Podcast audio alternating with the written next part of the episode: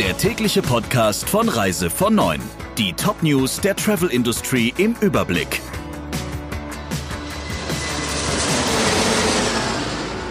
Ich bin Jennifer Hess. Einen schönen guten Morgen. Die Condor-Gläubiger entscheiden über einen Schutzschirmplan. Am Donnerstag findet vor Gericht eine weitere Gläubigerversammlung statt, die das Ende des Schutzschirms einläuten könnte.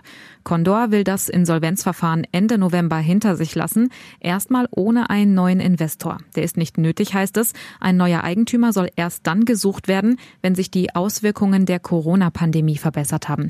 Das könne allerdings noch Monate, vielleicht sogar Jahre dauern. Nach dem Verlassen Verlassen des Schutzschirms gehört Condor der SG Luftverkehrsgesellschaft, hinter der ein Treuhänder steht, bis zum Verkauf an einen neuen Eigentümer. Condor-Chef Ralf Teckentrupp hat in einem Interview gesagt, dass Condor nach dem Ende des Schutzschirmverfahrens wieder ein normales und vor allem gesundes Unternehmen sein wird.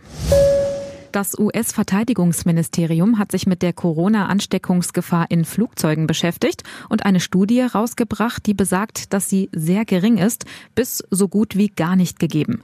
Dafür haben Wissenschaftler die Luftströme an Bord von kommerziellen Flugzeugen von United Airlines über ein halbes Jahr hinweg untersucht. Die bislang größte Studie dieser Art. Wenn die Passagiere auf ihren Sitzen bleiben und einen Mund-Nasenschutz tragen, könnten nur 0,003 Prozent der infizierten Luftpartikel eingeatmet werden. Das liegt unter anderem an dem schnellen Luftaustausch in den Flugzeugen, der Luftzirkulation von oben nach unten und dem Einsatz hochwirksamer Luftfilter. Die Studie kann kostenlos im Internet runtergeladen werden. Blablabus streicht bis zum Frühjahr alle Fernbuslinien und zwar ab dem 26. Oktober. Wir machen eine Pause, heißt es auf der deutschen Website des Unternehmens. Ab dem Frühjahr soll es dann aber weitergehen.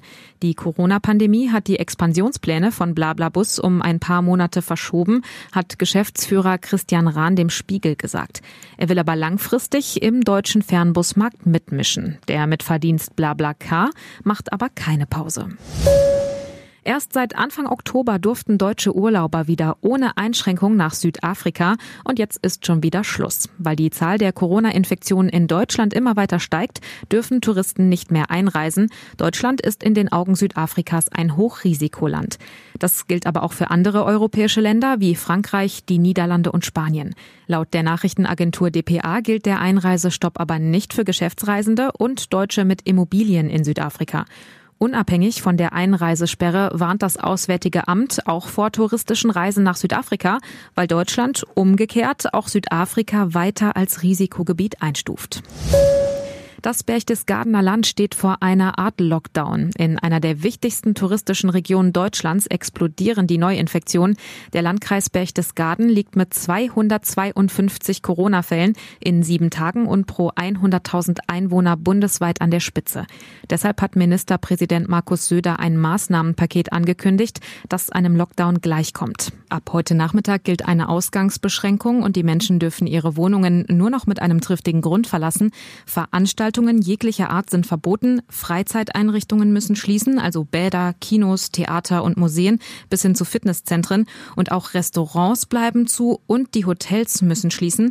Übernachtungen für Geschäftsreisende bleiben laut eines Berichts des Bayerischen Rundfunks aber erlaubt. Für den Deutschlandtourismus auf jeden Fall ein herber Rückschlag, weil im Berchtesgadener Land beliebte Urlaubsziele wie der Königssee, Bad Reichenhall und Berchtesgaden selbst liegen. Das waren die wichtigsten Meldungen im Überblick. Wir wünschen noch einen schönen Dienstag. Der Reise von Neuen Podcast in Kooperation mit Radio Tourism. Mehr News aus der Travel Industry finden Sie auf reisevon und in unserem täglichen kostenlosen Newsletter.